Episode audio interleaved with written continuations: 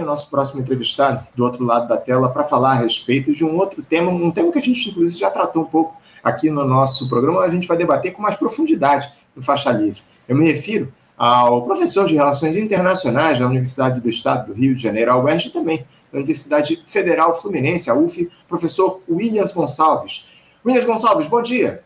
Eu estou sem o seu áudio, professor, está fechado seu microfone. Continua fechado. Deixa eu ver aqui se eu consigo abrir. Não, não consigo. Eu estou é, é, é, com o microfone fechado. Tem aí o. o... Ah, agora sim. Ah, bom dia.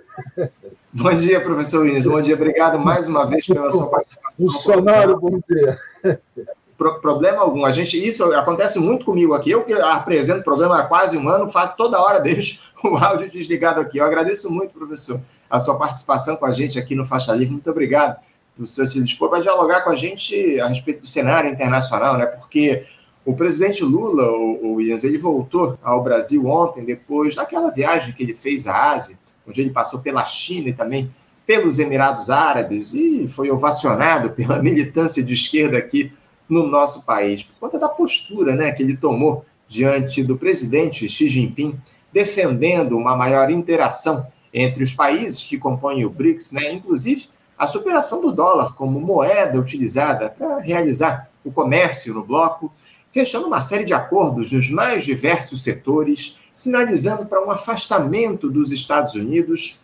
A esquerda já está chamando Lula de maior liderança antiimperialista do sul global.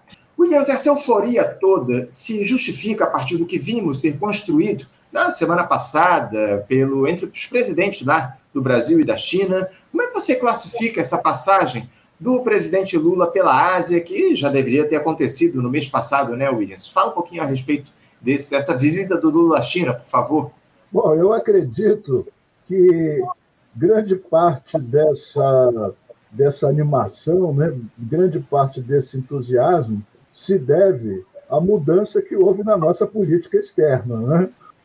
Considerando que estávamos no, no limbo, na, na sarjeta internacional, então a política externa do Lula é realmente para é, deixar todos, todos animados. Né? Bom, o, nós temos que é, nós temos que entender, penso eu, uma coisa é, bastante, bastante importante, que é a seguinte. É, nós estamos vivendo uma fase de ápice de um longo processo de questionamento da ordem internacional. Uhum. Daquela ordem internacional que foi criada pelos Estados Unidos e pelos seus aliados é, ao fim da Segunda Guerra Mundial. É, essa ordem já foi questionada no passado, mas agora né, ela está sendo é, fortemente questionada porque surgiu um, um, um país né, com é, poder econômico, poder político poder militar, que com capacidade de aglutinar aliados, o que a União Soviética, na época da Guerra Fria, não tinha, né? uhum. é, confrontando o, o poder hegemônico dos Estados Unidos. Vale observar o seguinte, que a China foi peça importante em todos os grandes momentos de questionamento da ordem internacional. A China foi, foi ator importante da Conferência Afroasiática de Bandung, em 1955. A China foi ator importante quando, em meados da década de 70, advogou-se uma nova ordem econômica internacional. Naquela ocasião, o Deng Xiaoping subiu à tribuna da ONU e proferiu um discurso famoso que foi a teoria dos três mundos. Então, a, a, China tem uma longa história de contestação da ordem criada pelos Estados Unidos. Volto a dizer, tem poder político, tem poder militar, poder econômico e uma grande capacidade de cooptação de, é, para a formação de, de alianças. Uhum. E, e, os Estados Unidos, obviamente, como não podia deixar de ser, os Estados Unidos é, resistem. Os Estados Unidos querem manter o, o, o seu poder. Né? As empresas norte-americanas não querem perder espaço. Né? Então, é, nós estamos diante desse, desse. Esse é o plano de fundo. Né? E o Brasil, embora esteja muito longe né, do poder, de ter o poder dos Estados Unidos de ter o poder da China, é claro, né, o Brasil é um país periférico, muito distante do poder desse, dessas eh, duas grandes potências, o Brasil é importante para os dois. O Brasil é importante para os dois. Os Estados Unidos, do ponto de vista estratégico, não podem se dar ao luxo hum, de ter o Brasil contra si na uhum. América, América do Sul ou abaixo do, do Rio Grande. Essa sempre foi a, a, essa sempre foi a estratégia dos Estados Unidos, quer dizer, desde o, desde o início do século XX, essa foi a estratégia do século, dos Estados Unidos e se reforçou após a Segunda Guerra. Ou seja, não pode haver nenhuma potência com poder igualável ao dos Estados Unidos, nem contra os Estados Unidos abaixo do Rio Grande. Ou, ou seja, o Brasil tem que ser nosso. Uhum. E, e, quem conhece um pouco da história do Brasil sabe é, do, que eu, do que eu estou falando. Por outro lado, né, o Brasil também é muito importante para a estratégia chinesa. Os, os, chineses, no mapa que eles fazem da hierarquia dos seus aliados, o Brasil figura lá no alto. Por quê? Porque nós sabemos, o Brasil tem uma, um, um país de grandes, grandes dimensões, né? tem uma população expressiva, com um mercado né? Potencial, ainda não explorado, mas com uhum. um potencial, grandes reservas de matérias-primas e uma grande potência agrícola, né? e, em relação à qual os Estados, a China não pode, não pode prescindir para garantir a alimentação do, do seu povo. Então, o Brasil é importante para os dois. Hum? Sem dúvida. Olha, o, isso que está acontecendo agora era uma coisa previsível, nada disso é surpresa. Surpresa. Quem, quem acompanha o assunto já falava isso há muito tempo, há anos. Né? Há anos. O problema é que nós nunca nos preparamos para isso. Sim. Sim, não, sem dúvida. A política externa do senhor Jair Bolsonaro foi de uma irresponsabilidade completa. Não é? uma irresponsabilidade completa. É inadmissível que um Congresso Nacional, que, que o povo tenha, o, o, tenha elegido, vai lá, mas que o Congresso Nacional, que o sistema judiciário, a mídia, né, é, tenham dado sustentação. Isso é inadmissível, foi uma irresponsabilidade total. Então, nós não, não, nos preparamos para, para isso, porque nós poderíamos estar numa outra posição, explorando mais positivamente essa importância que nós temos. Né? Uhum. Nós poderíamos estar renegociando a nossa, a nossa é, posição né, em favor de quê? Do nosso desenvolvimento econômico e social. Isso. É isso que nós queremos. O Brasil não aspira a ser uma potência imperialista. Não, nós não temos condições para isso. O que nós precisamos é promover o desenvolvimento. E essa divisão essa divisão no sistema internacional, essa divisão na elite do sistema internacional, é propícia a nós guardadas as devidas proporções, é muito parecido com o que aconteceu antes da Segunda Guerra. Sim. Inclusive, a possibilidade de uma nova guerra. Não é? Claro, claro. É... O, presidente, o presidente Lula ele está fazendo o que ele tem que, o que ele tem que fazer. Uhum. Ele tem que fazer. Eu só temo pela compreensão e pelas pressões internas. Né? Eu não temo pelas pressões externas. Eu temo pelas pressões internas e pela nossa vulnerabilidade. Uhum. Claro, não, precisamos. Pela nossa, pela nossa capacidade, vamos falar assim, ironicamente, né, de ser sensíveis a, aos interesses dos Estados Unidos, pelos fundos, Exato. pela porta dos fundos. Exatamente. Não, precisamos defender, acima de tudo, o desenvolvimento nacional e a soberania do nosso país. Essa é a grande questão, Luiz. Ah, agora eu queria te fazer um questionamento. Você acha possível dizer que o Lula, o Williams, ele se posiciona de maneira categórica contra os interesses dos Estados Unidos a partir dessa viagem dele à China, exaltando a soberania nacional, ou essa atuação dele lá na Ásia, ela está mais para um discurso direcionado para o interlocutor da vez, o Williams. Ele, ele teve um, um, encontro muito morno né, com Joe Biden em fevereiro, mas você acha que o Lula ele manterá esse discurso caso seja confrontado pelos Estados Unidos? Não, eu penso que ele, eu penso que ele está fazendo o certo. Não é, não é, é razoável né, não é razoável supor, eu acho até que seria uma infantilidade, que o Brasil venha a romper relações com os Estados Unidos. Isso não existe, não é? Uhum. Qualquer que seja, qualquer que seja o resultado desse processo, né, o, que que, o que quer que seja que nos espera é, adiante, os Estados Unidos continuarão sendo uma grande potência. A China não vai reduzir os Estados Unidos à, à expressão de uma Guatemala, uma Honduras, com todo respeito por, esse, por esses países, mas o seu poder não será é, reduzido dessa, dessa maneira. Os Estados Unidos continuarão sendo uma, uma grande potência. Não há a menor dúvida disso e continuará sendo um ator válido no sistema internacional. O que ele está para perder e que deve perder é a sua capacidade hegemônica, é a sua capacidade de ditar ordens. Hum? É a sua capacidade de invadir o país que ele quiser, a hora que ele bem é, entender, e contar com um coro de assentimento. Isso é que, é que eles vão perder e eles não se conformam com isso, eles se habituaram a fazer isso. Né? Vejam que eles acusam a, a Rússia de ser arbitrária, de, de, de, de avançar sobre a Ucrânia é, sem razão, sem motivo. Eles cansaram de fazer isso. Eles cansaram de fazer isso. Fizeram isso em toda a América Central, fizeram isso lá nas Filipinas, eles fizeram isso em toda parte, mas eles, eles acham que eles têm o direito de fazer isso e que os outros não têm. Essa é. O que para nós parece uma coisa assim, meio absurda, paranoica, mas para eles é o normal.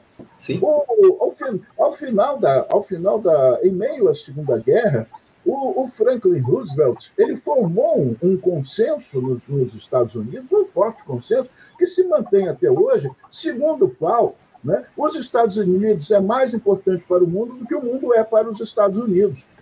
Eles, eles acham que eles têm o poder, o poder, a legitimidade divina né, para intervir onde, onde bem entender e sem, sem sofrer é, sanções, sem sofrer é, qualquer tipo de, de restrição.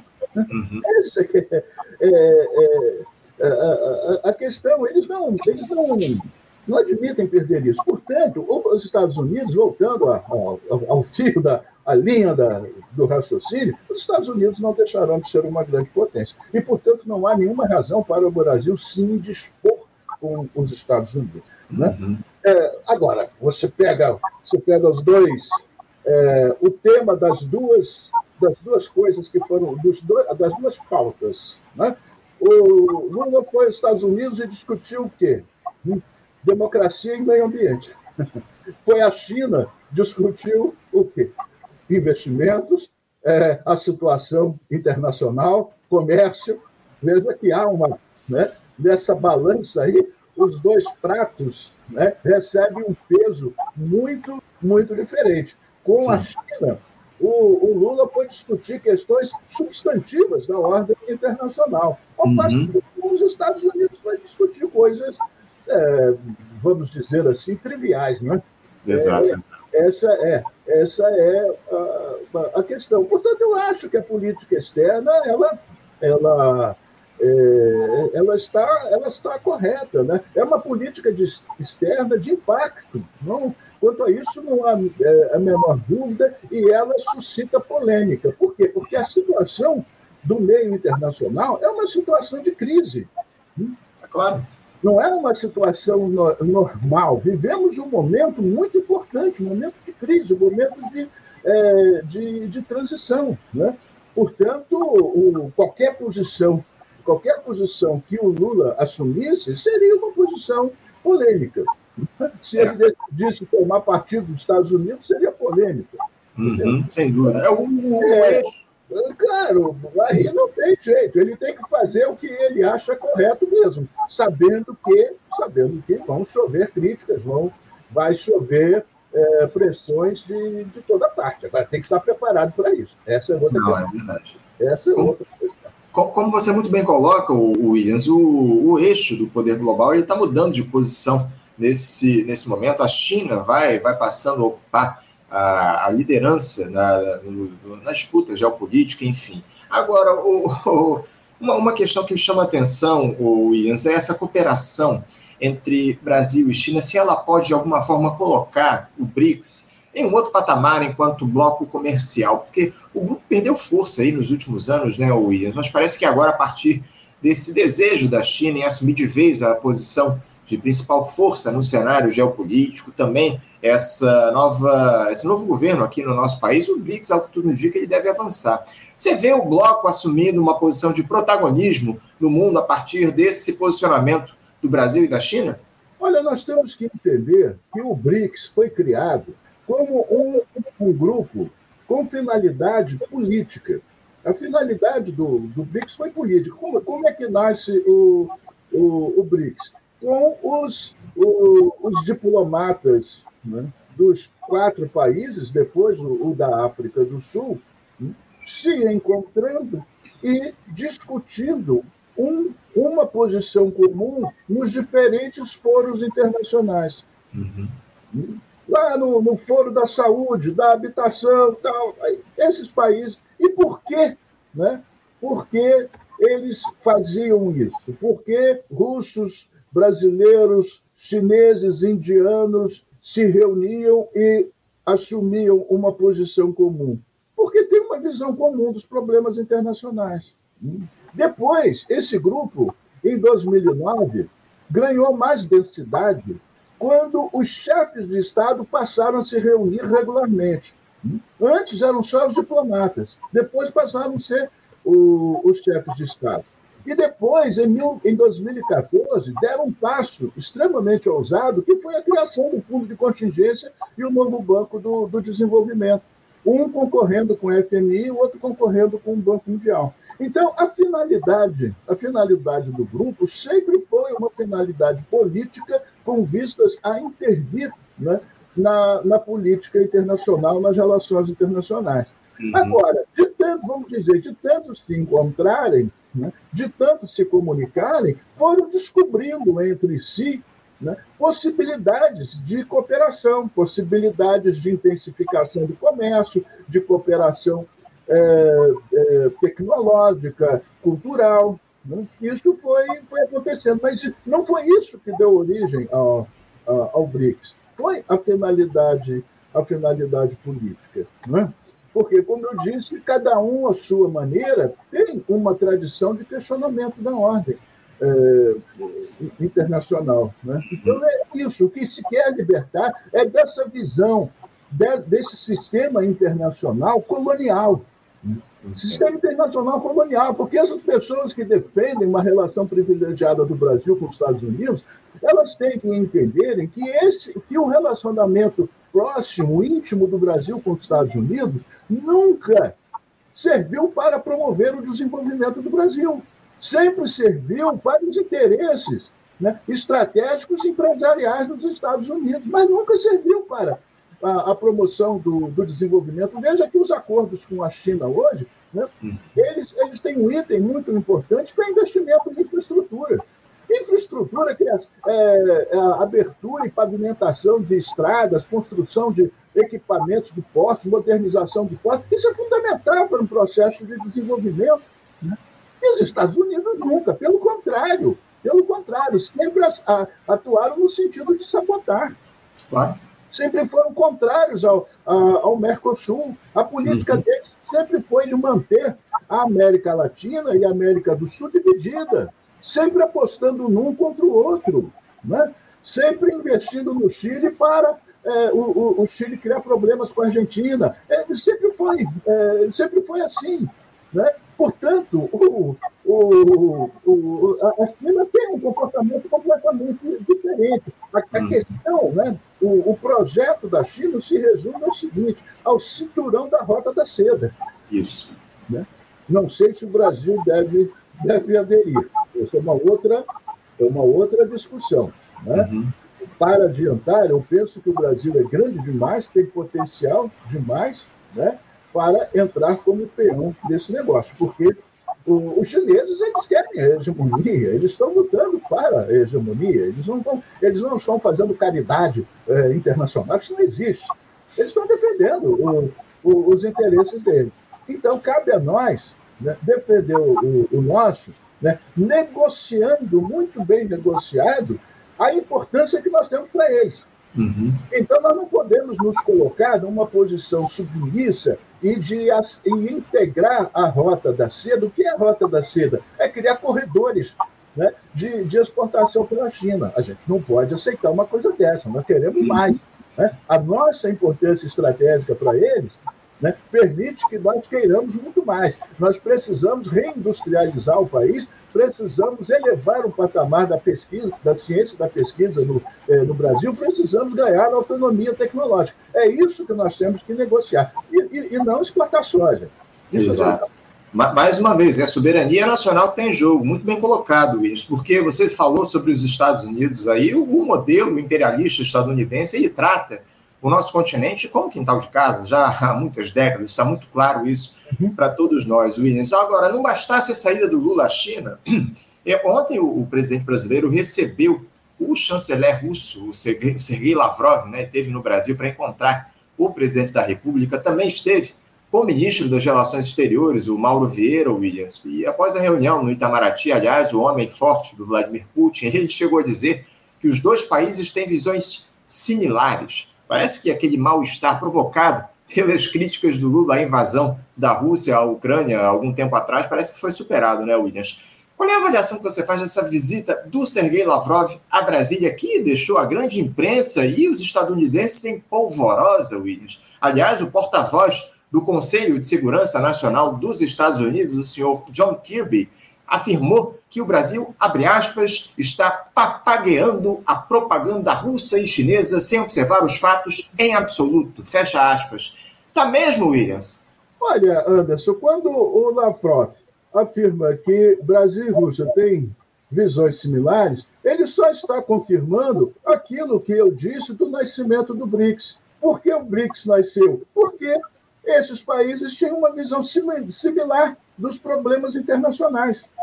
Né? Então, isso é naturalíssimo. Né? Por isso eles pertencem ao, ao BRICS. O BRICS não é um, não é um grupo de desentendimento, é um grupo de entendimento. E o entendimento básico é a mesma visão do sistema internacional. Isso daqui é. é, é ele, ele, ele, ele, choveu no molhado. Uhum. Essa é a razão de ser do, do, do, do BRICS. Agora, o, negócio é que aqui no Brasil, né, nós importamos é, uma, nós importamos uma, um, um preconceito à, à, Rússia, de certa forma, inexplicável. Não, não temos nenhuma razão para ter é, preconceito contra a Rússia. Isso é coisa dos europeus. Né? Isso é coisa dos europeus. O, o, os norte-americanos e os russos têm fronteira lá no Alasca, a Europa tem fronteira com a Rússia, mas nós não, nós não temos por que é, partir por uma política externa com preconceito da Rússia. E depois, a nossa posição em relação à Rússia está tá, tá correta, porque é, fala-se da invasão da, da, da Ucrânia pela Rússia como se fosse um ato assim intempestivo, gratuito. Né? Estava, estava tudo calmo, todo mundo tranquilo, de repente o Putin, no acesso de loucura, é, invade a Ucrânia. Não, não é isso. Ele reagiu a uma política da OTAN, uhum. uma política expansionista da, da OTAN, uma política hegemonista da, da OTAN. Então, ele defendeu os interesses nacionais da, da, é, da Rússia lutando contra a Ucrânia.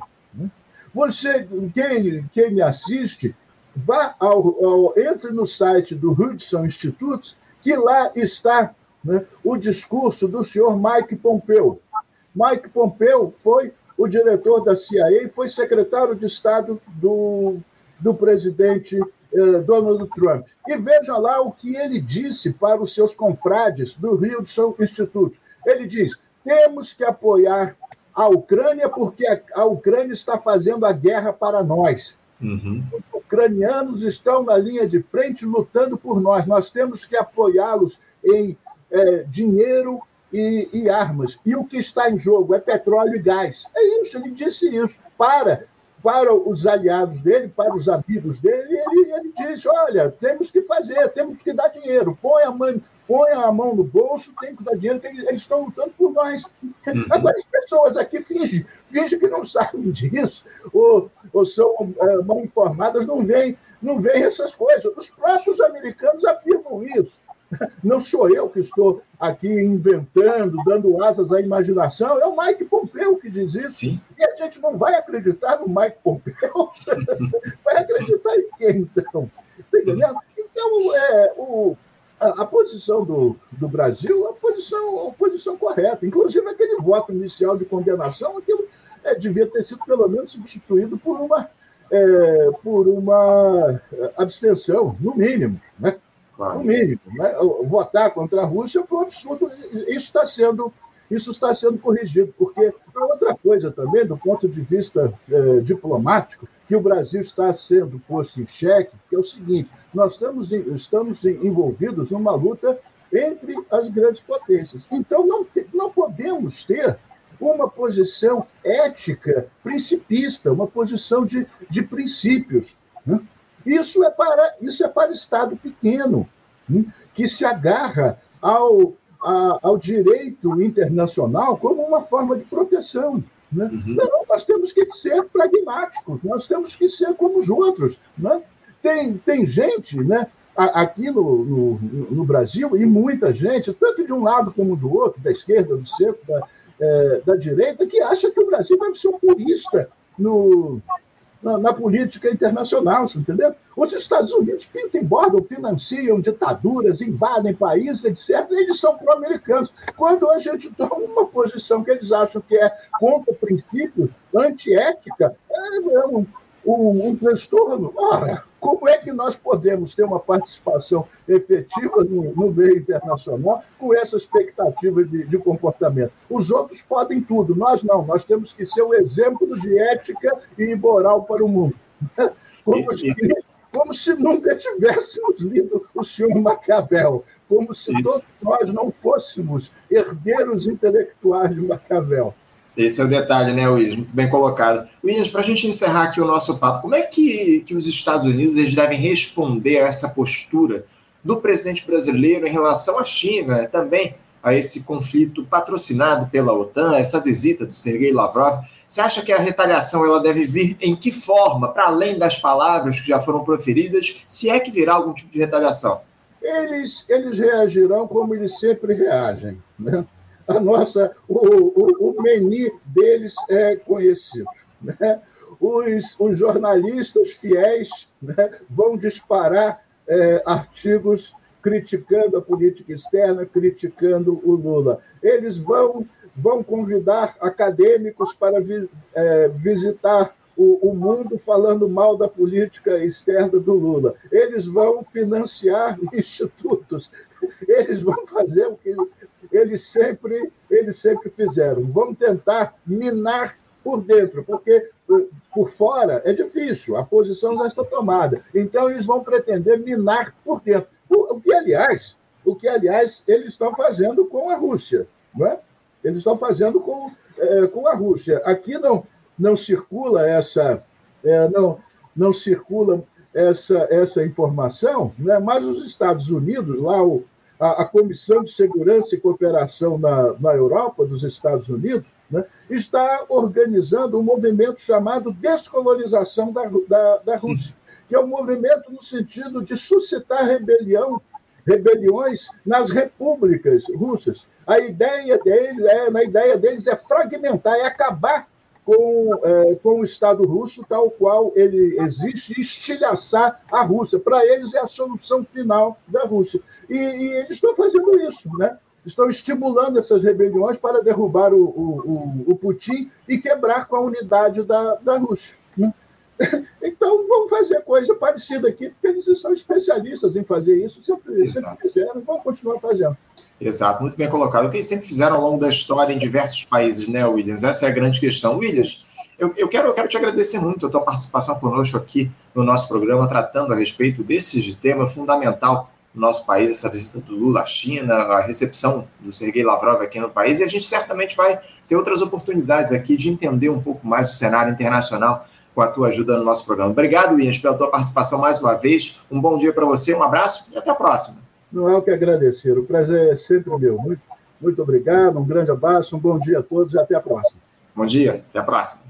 Conversamos aqui com o professor Williams Gonçalves, comentarista histórico aqui do nosso, do nosso Faixa Livre, professor de Relações Internacionais da Universidade do Estado do Rio de Janeiro, a UERJ, e também da Universidade Federal Fluminense, Williams, que há muito tempo já nos ajuda aqui a entender esse quadro político internacional relativo a, aqui ao Brasil, enfim, muito importante essa visão que o Williams traz aqui, as críticas que ele faz à, à, à conjuntura global. Você, ouvinte do Faixa Livre, pode ajudar a mantê-lo no ar. Faça sua contribuição diretamente na conta do Banco Itaú, agência 1964, conta corrente 03004 dígito 1. Essa conta encontra-se em nome da Associação de Funcionários do BNDES, a AFBNDES, uma das nossas entidades patrocinadoras, mas seus recursos são destinados exclusivamente para o financiamento do nosso programa. Você pode fazer a sua doação de qualquer valor utilizando também a nossa chave Pix, que é ouvinte@programafaixalivre.com.br. Sua contribuição é fundamental para a manutenção desta trincheira radiofônica no ar.